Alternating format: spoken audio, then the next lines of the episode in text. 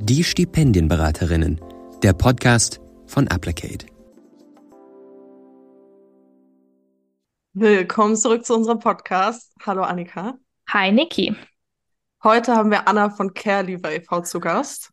Anna Widder ist die Geschäftsführerin von Careliver e.V. Der Verein Careliver ist eine bundesweite Interessenvertretung von jungen Menschen, die in einer Einrichtung oder Pflegefamilie aufgewachsen sind und sich auf dem Weg in die Selbstständigkeit befinden. Hi Anna. Hallo ihr zwei. Sehr schön, dass du heute bei uns bist, Anna, und ich starte gleich mit den ersten Fragen an dich. Hattest du denn ein Stipendium? Mm, ich hatte zwei Stipendien sogar. Ähm, ich hatte zwei Stipendien der SBB, also der Stiftung Begabtenförderung berufliche Bildung. Und ähm, hätte man mir gesagt, als ich damals noch zur Schule gegangen bin, dass ich mal in eine Begabtenförderung gerate, dann hätte ich äh, viel gelacht, lange gelacht und würde wahrscheinlich jetzt noch lachen. Ähm, aber ja, ich hatte zwei Stipendien und zwar hatte ich das Weiterbildungsstipendium der SBB. Ich habe eine ähm, Lehre gemacht, eine Ausbildung zur erst zur Fachlageristin und dann zur Fachkraft für Lagerlogistik und ähm, hatte eine sehr, sehr engagierte Berufsschullehrerin, die gesagt hat, hey, da ist was. Und ich sagte mir, Stipendium, das ist doch nur für die Schlauen und für die Abiturientinnen und für, weiß ich nicht, weiß ich nicht, die schlauen Kids halt. Und äh, da habe ich mich nicht zugezählt, weil bevor ich diese Lehre begonnen habe, hatte ich nicht mal einen Schulabschluss. Und sie hat mir aber geholfen, mich auf dieses ähm, Weiterbildungsstipendium zu bewerben. Und das habe ich dann bekommen. Das waren ich glaube, 6.500 Euro. Also das kriegt man nicht Cash auf die Hand, sondern da muss man Dinge beantragen. Und damit habe ich meinen Meister gemacht und war dann am Ende Logistikmeisterin. Und dann wurde es ein bisschen langweilig und ich war nicht so zufrieden. Und die Berufswahl hat zwar zu mir gepasst, aber war nicht, war eher aus der Not heraus geboren und nicht das, was ähm, auf meiner Liste ganz weit oben stand. Und irgendwann habe ich mich dazu entschieden, soziale Arbeit zu studieren und habe mich dann nochmal beworben bei der SBB auf dem Aufstiegsstipendium, was ja dann für Menschen ist, die dann aus dem Beruf und aus dem erfahrenen Beruf dann nochmal in ein Studium starten möchten. Und das habe ich dann auch bekommen für einen Bachelor und konnte sehr schön studieren, mit einem sehr, sehr beruhigt. Ich habe äh, in Regelstudienzeit studiert, aber konnte einfach mit einer gewissen Ruhe studieren. Das war sehr schön. Vielen Dank dir für diese ersten Infos über dich selbst, auch über deine Person und deinen Weg. Da werden wir ja später noch mal ein bisschen mehr darüber sprechen. Wenn du dich jetzt zurückerinnerst an die Zeit, als du Stipendiatin warst, was waren denn vielleicht die schönsten oder vielleicht auch die prägendsten Erlebnisse für dich? Ganz doll prägend war, dass der große Umschlag im Briefkasten war. Ein großer Umschlag ist selten eine Absage. Das war doll prägend für mich. Und prägend auf eine nicht so gute Art, aber was dann vielleicht, ich würde wetten, damit bin ich nicht alleine. Bis zum Ende meines Bachelorstudiums habe ich immer mal wieder gedacht, da kommt bald Post und da ruft bald jemand an und sagt, das war ein Fehler. Das war ein Fehler, da hat sich jemand geirrt und du musst alles zurückgeben. Das habe ich ganz lange gedacht und das ist ein ganz komisches Gefühl, es hat mich ewig, ewig begleitet und ich wette, ich bin damit nicht alleine. Und das war sehr, sehr prägend. Natürlich nicht so schön, aber es ist wirklich ein Gefühl, was mich mein ganzes Bachelorstudium begleitet hat. Aber auch irgendwie ein sehr schönes Gefühl gab es. Und zwar, nun hat diese eine Lehrerin an mich geglaubt. Und die hat auch beim Studium an mich geglaubt und mir geholfen, mich darauf zu bewerben, was ja alles gar nicht so leicht ist. Und dann hat sie an mich geglaubt und dann war da auf einmal so eine große Stiftung, die auch gesagt hat, hey, hey doch, das machst du, das wird was. Und das war komisch, aber schön. Ja, vielen Dank für das Teilen von der Erfahrung. Ich glaube, da können einige mitfühlen. Und ähm, an deinem Beispiel merkt man ja, wie wichtig es ist, dass Menschen Stipendien bekommen, weil man dadurch einfach sehr Großes machen kann. Warum denkst du denn, ist es so wichtig, dass wir den Zugang, also dass wir zusammen den Zugang zu Stipendien erleichtern oder fairer gestalten? Weil Bildung so wichtig ist, weil so viel verloren geht, weil Menschen nicht die Chance auf Bildung haben. Wenn wir nun, ich bewege mich viel im Bereich der Kinder- und Jugendhilfe und wenn wir darüber sprechen, ähm, oder vor allem mit jungen Menschen darüber sprechen, was lief denn gut in deinem Hilfeverlauf, dann sagen ganz viele Menschen, und es fällt, so oft fällt das Wort, ich hatte Glück. Und ganz viel in der Kinder- und Jugendhilfe ist von Glück abhängig und das kann ja nicht sein. Und dass eine Berufsschullehrerin an mich geglaubt hat, hatte wohl auch was mit Glück zu tun. Und Bildung setzt einen, einen Baustein, einen Grundstein für den Rest deines Lebens. Und nur weil ich mit 20 etwas gelernt habe, muss ich das mit 30, wie es bei mir ist, jetzt ähm, irgendwie nicht noch machen. Und Trotzdem ist es doch aber ein Weg, der mich dahin gebracht hat und äh, Chancen auftut. Und ich will gar nicht darüber nachdenken, wie viel Potenzial verloren geht und wie viele Menschen einfach irgendwie, ich, ich finde das Wort Potenzial schwierig, weil das irgendwie so, es hat so was Wirtschaftliches, aber wie viele Chancen verloren gehen, Träume, Wünsche, Hoffnungen, Menschen, die sich in Bereichen einbringen wollen und es geht nicht, weil sie können es sich nicht leisten, weil sie kriegen, das ist bei uns oft ein Problem, kein elternunabhängiges BAföG. Sie müssen sich verschulden, sie haben 12 Jobs und haben deswegen nicht die Ruhe zu studieren. Was soll das denn? Das brauchen wir nicht. Wir brauchen Bildung, wir brauchen die Chance auf Bildung. Das heißt nicht, dass jeder studieren muss und dass ohne Studium, dass man nicht weiterkommt. Nein, nein. Aber wir brauchen die Möglichkeit, das zu machen. Wir brauchen die Chancen für Bildung und wir brauchen auch als ich meine erste Lehre gemacht habe zur Fachlageristin, habe ich 282 Euro bekommen jeden Monat. Was habe ich davon bezahlt? Nicht mal meine Miete. Also Bildung ist überall ein Thema und der, der Zugang zu Bildung. Absolut. So, so wichtig, vor allem natürlich auch aus deiner Arbeit heraus. Ähm, und jetzt sollen wir quasi so ein bisschen den, den Umschwung machen, so von unseren Themen zu, zu deinen oder euren Themen. Und mhm. lass uns doch einfach mal damit starten, dass du vielleicht kurz erklärst, was ist ein Care Leaver überhaupt? Ja, ein Care Leaver. Ähm, Care Leaver ist ein englischer Begriff und lässt sich grob übersetzen in Fürsorge verlassen. Ein Care Leaver ist ein Mensch, der in seiner Kindheit und Jugend einen Teil seines Aufwachsens nicht in der Herkunftsfamilie oder im Elternhaus verbracht hat, sondern in einer Wohngruppe war oder auch in einer Pflegefamilie. Was den Menschen natürlich irgendwie eher ein Begriff ist, ist Heimkinder aber den wollen wir nicht reproduzieren. Deswegen benutzen wir Care lieber. Das sind Menschen, die aus den Einrichtungen schon raus sind oder auf den letzten Metern quasi sind. Die Verselbstständigung nennen wir das. Wenn junge Menschen noch in Wohngruppen leben oder ähnlichen Settings, dann nennen wir das Care Receiver, also Menschen, die noch Fürsorge bekommen. Ja, das sind Care lieber. Danke nochmal für diese Erklärung. Und ähm, ich glaube, wir gehen jetzt ein paar Jahre zurück, wenn ich dir die Frage stelle, wie war es denn für dich selbst? Ähm, wie war vor allem dein Bildungsweg davon geprägt, dass du selbst Care-Liefer bist? Ähm, mein Bildungsweg ist ein bisschen komplizierter und auch meine Care-Geschichte ist ein bisschen komplizierter. Ich mache das sehr kurz. Ähm, ich habe mit 15 die Schule verlassen und auch meine Herkunftsfamilie. Und ähm, bin dann hier und dort gewesen und auch ohne Zuhause gewesen und ohne Obdach. Und Jugendhilfe ist an mir gescheitert oder ich bin an Jugendhilfe gescheitert. Man weiß das nicht so genau. Ich würde ja eher sagen, dass ich an Jugendhilfe gescheitert bin, denn es gab nicht das Format, die Möglichkeit, das Setting, in, auf das ich mich hätte einlassen können. Und nun spricht das SGB VIII äh, von individuellen, passgenauen Hilfen. Gab's nicht. Schade für mich. Äh, aber trotzdem sitze ich hier, deswegen bin ich darüber gar nicht mehr so traurig. Das ist meine Care-Geschichte in sehr kurz und klein. Und mein Bildungsverlauf begann erst, als ich 19 war. Also ja, fast 19. Ja. Es war für mich einfach nur wichtig, volljährig zu werden. Daran merkt man ja quasi auch, dass dein Bildungsweg dann ja auch viel damit zu tun hat, dass du dann auch aus der Jugendhilfe quasi raus warst. Und wie war denn für dich da auch der Übergang von einem Leben in der Jugendhilfe zu. Du bist jetzt mhm. selbstverantwortlich in deinem Leben. Ähm, mhm. wie, wie hast du das wahrgenommen? Mhm. Ich hatte kein richtiges Leben in der Jugendhilfe, weil keine Maßnahme für mich funktioniert hat, sondern ich habe mich für ein Leben außerhalb der Jugendhilfe und für ein Leben auf der Straße entschieden. Und ähm, gehört nicht zu meinen besten Entscheidungen in meinem Leben, aber es war zu dem Zeitpunkt die richtige Entscheidung für mich.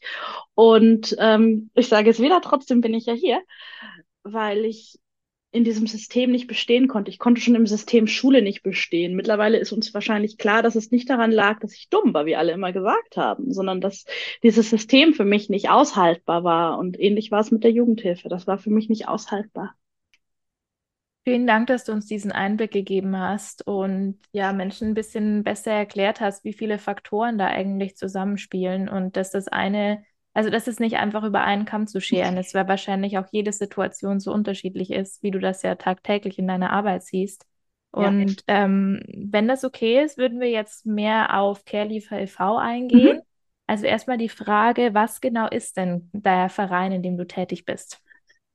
Der CareLiefer e.V. ist eine Selbstorganisation, also von Carelievern für Careliever. Und ist entstanden aus einem Projekt, das nannte sich Higher Education for People Without Family Support. Und das ist mittlerweile über zehn Jahre her. Das fand an der Uni Hildesheim statt. Und da kamen zum ersten Mal irgendwie Menschen zusammen, die, die dieses Thema bewegt haben. Und ähm, also in, in Deutschland und ähm, dazu geforscht haben. Und da kamen Menschen zusammen und es wurde klar, irgendwie, es möchte sich weiter vernetzt werden. Daraus entstand das Care Netzwerk aus welchem dann der Verein hervorging. Deswegen haben wir so eine, so eine kleine Doppelstruktur quasi. Und ähm, das ist jetzt nun knapp zehn Jahre her. Wir haben nächstes Jahr zehnjähriges Vereinsjubiläum mit einer großen, großen Sause. Wie cool. Ähm, Glück, Glückwunsch dazu. Hoffentlich können wir irgendwie daran teilhaben. Ähm, genau. Und wenn wir uns jetzt ähm, vor Augen führen, vielleicht hören ja auch Menschen zu, die selber Care-Lieber sind oder vielleicht kennt man über fünf Ecken jemanden, der, der sich da zuordnen kann. Wie gibt es denn Möglichkeiten, entweder von euch einerseits Hilfe zu empfangen, aber vielleicht auch euch im Verein zu unterstützen? Ein guter Anlaufpunkt ist immer die Seite carelieber.de. Da gibt es viele Kontaktmöglichkeiten und Ressourcen vor allem auch. Also viele Informationen zu, ey, was sind eigentlich meine Rechte? Wo kann ich dies bekommen? Wo kann ich das bekommen? Wer ist eigentlich zuständig? Weil ähm, wir müssen ja nicht davon ausgehen, dass das BAföG-Amt oder irgendjemand einem genau sagt, was man zu tun hat. ähm, was haben wir? Wir haben zum Beispiel den Vista, das ist eine sehr große WhatsApp-Gruppe, virtueller Stammtisch, in der, in welcher Care-Lieberinnen drin sind. Das ist einfach so ein Austauschort quasi, in dem aber auch ganz viel Peer-to-Peer-Beratung stattfindet. Also ähm, nun haben wir mittlerweile durch eine Förderung, durch zwei Förderungen, ähm, mehrere hauptamtliche Fachkräfte, aber die mischen, wir mischen da kaum mit, weil jemand stellt eine Frage von, oh, meine Waschmaschine ist kaputt und was soll ich denn jetzt machen? Und dann gibt es jemanden, der weiß was und dann gibt es jemand anderen, der weiß was oder auch sowas wie, äh, wie hieß denn nochmal das Formblatt, damit ich unabhängiges ähm, BAföG kriege. Ähm, also ganz, ganz viel Beratung untereinander und da muss ganz wenig gemacht werden. Ähm, also quasi interveniert werden möchten wir auch gar nicht, sondern das ist ja von und für. Wir bieten Beratung an zu allen möglichen Themen des Lebens. Ähm, wir haben einen Notfallfonds. Das ist sehr wichtig und sehr toll. Vor allem äh, in Corona war das viel genutzt äh, Online-Uni, Online-Schule, online alles, äh, Endgeräte hm, nicht vorhanden oder sowas wie Unterstützung bei der Erstausstattung oder irgendwie Möbel sind kaputt, solche Dinge, da konnte man, also kann man immer noch Geld beantragen, wenn man das gut darlegen kann. Warum ist denn das so? Für was brauchst du Unterstützung? Dann können wir da schnell und niedrigschwellig helfen was es vor allem ist, ist ein Netzwerk von Menschen, die ähnliche Erfahrungen gemacht haben. Da muss niemand erklären, was wie ist, wieso ist Weihnachten schwierig. Da muss niemand erklären, äh, ich kann ja nicht sagen, ich kann nicht meine Eltern fragen. Das muss da niemand erklären. Was wir zum Beispiel auch machen, ist eine Weihnachtsfeier anbieten für unsere ähm, Mitglieder. Das wurde jetzt zwei oder drei Jahre gemacht. Äh, in einem Jahr war Pause wegen Covid. Da wird eine Selbstversorgerhütte gemietet und dann wird sich getroffen vom 23. bis zum 26. und es wird gemeinsam Weihnachten verbracht. Da sind wir noch auf der Suche nach Sponsorinnen. ähm, ähm, aber genau, sowas ist wichtig, weil viele haben sich mittlerweile irgendwie äh, Chosen Family aufgebaut und wissen, wie sie durch die Tage kommen, aber sie sind immer noch einfach für viele sehr, sehr schwer und das ist auch okay, weil es ist so, es ist so aufgeblasen und so ähm, aufgebauscht und Weihnachten und Familie und Liebe und Happily Ever After. Und das ist es ja aber ganz oft nicht. Und so bieten wir diese Weihnachtsfeier an. Wir wollen aber auch anbieten, wenn sich zum Beispiel ähm, Menschen zusammentun wollen und es nur an sowas wie Fahrtkosten scheitert, dann können wir bei den Fahrtkosten unterstützen.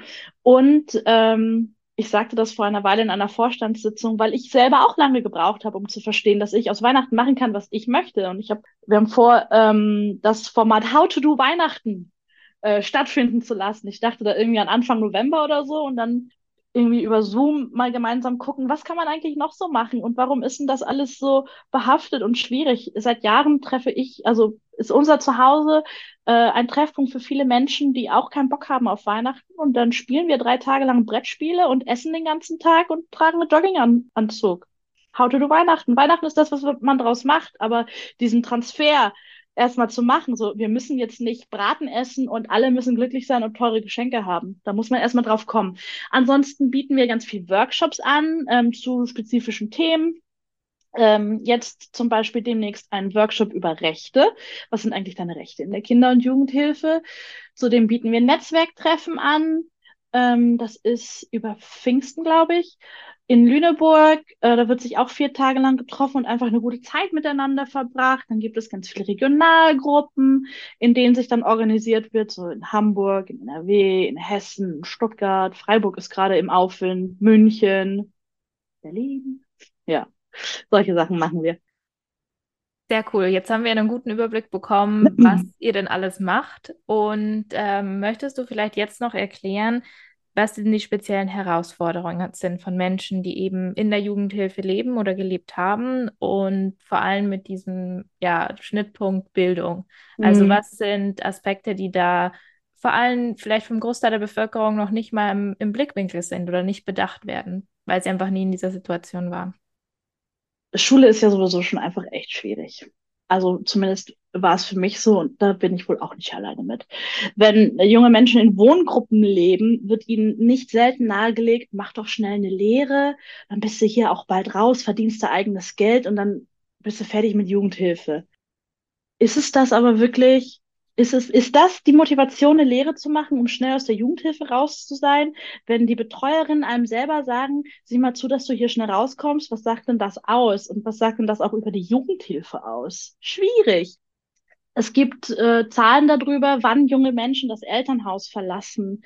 Ähm, das ist im binär gedacht, männlich-weiblich. Frauen, glaube ich, so mit 23 im Schnitt, Männer so mit 25 im Schnitt. Ein Care-Lieber muss meistens mit ungefähr 18 raus. Es gibt zwar den Anspruch auf Hilfe für junge Volljährige, aber das ist eher selten. Und ich wusste nicht, was eine Hochschulzugangsberechtigung ist. Ich wusste nicht, was eine Matrikelnummer ist. Das ist alles nicht zugänglich. Und wenn man noch ein Stück weiter vorgeht, vielleicht könnte ein junger Mensch ja Abitur ähm, erlangen, aber es scheitert an Mathe. Mathe-Nachhilfe zu bekommen, das finanziert zu bekommen, ist wahnsinnig schwierig. Also an, es scheitert manchmal an so kleinen Dingen wie Mathe-Nachhilfe oder Hilfeende ein Jahr vor Abitur was soll das denn? Ja, du gehst doch zu, zur Schule, du machst Abitur, du kriegst das doch alles hin, dann kannst du jetzt auch alleine wohnen. Nein, es ist schwer. Ja, das ist, Oma hast ein grimmiges Gesicht, aber ja, das ist die Logik, die da dahinter steckt. Das ist, was da nicht selten passiert. Und wenn dann junge Menschen irgendwie äh, nicht selbst organisiert sind, nicht davon wissen, dass es, dass sie Rechte haben oder nicht zum Beispiel von Ombudsstellen wissen, die einfach unabhängig beraten können, dann wird es echt schwer. Und es ist natürlich auch irgendwie verlockend zu hören, ja, dann hast du eigenes Geld und dann bist du hier auch bald raus. Also ich kann das auch verstehen. Ja, also das ist auf jeden Fall erschreckend, einfach wie viel das an so kleinen Sachen abhängt, die man verhältnismäßig einfach lösen könnte. Und jetzt führen wir uns mal vor Augen, in, in Deutschland leben knapp 40.000 Kinder und Jugendliche in Einrichtungen der Kinder- und Jugendhilfe. Und Jetzt hören sicher viele Menschen zu, die haben davon noch nie was gehört oder sich nie wirklich damit auseinandergesetzt. Das ist vielleicht irgendwie schon wahrgenommen, aber ne. Wie können diese Menschen, die davon nicht betroffen sind, wie können die euch unterstützen? Wie können die Care-Liebe unterstützen oder auch grundsätzlich Kinder und Jugendliche, die quasi in Einrichtungen leben?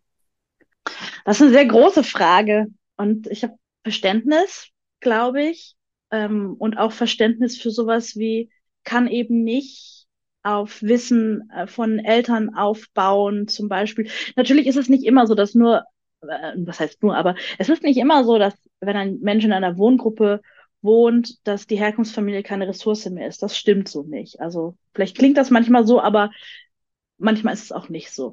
Aber ähm, Verständnis zeigen für die individuelle Situation, dass es eben gerade schwer ist. Also jetzt stellen wir uns mal vor, wir sind 18 und jetzt haben wir eine eigene Wohnung und wir müssten uns um Strom kümmern und Wasser und wo kriege ich eigentlich Telefon her und was für Versicherungen brauche ich und von was soll ich das alles bezahlen? Ähm, bei sowas einfach da sein und unterstützen und ich will nicht sagen, manchmal so an die Hand nehmen, aber durchaus sagen so, okay, Strom kriegen wir hin, das machen wir da und da, das machen wir zusammen. Nicht, ich mache das für dich, mm -mm, das machen wir zusammen. Und ähm, mit so basalem Wissen, was für uns irgendwie ganz klar ist. Ich weiß, wo ich Strom anmelde und ich weiß, dass ich einmal im Jahr meinen Wasserzähler ablesen muss und ich weiß, dass ich meine Nebenkostenabrechnung ganz genau überprüfen muss.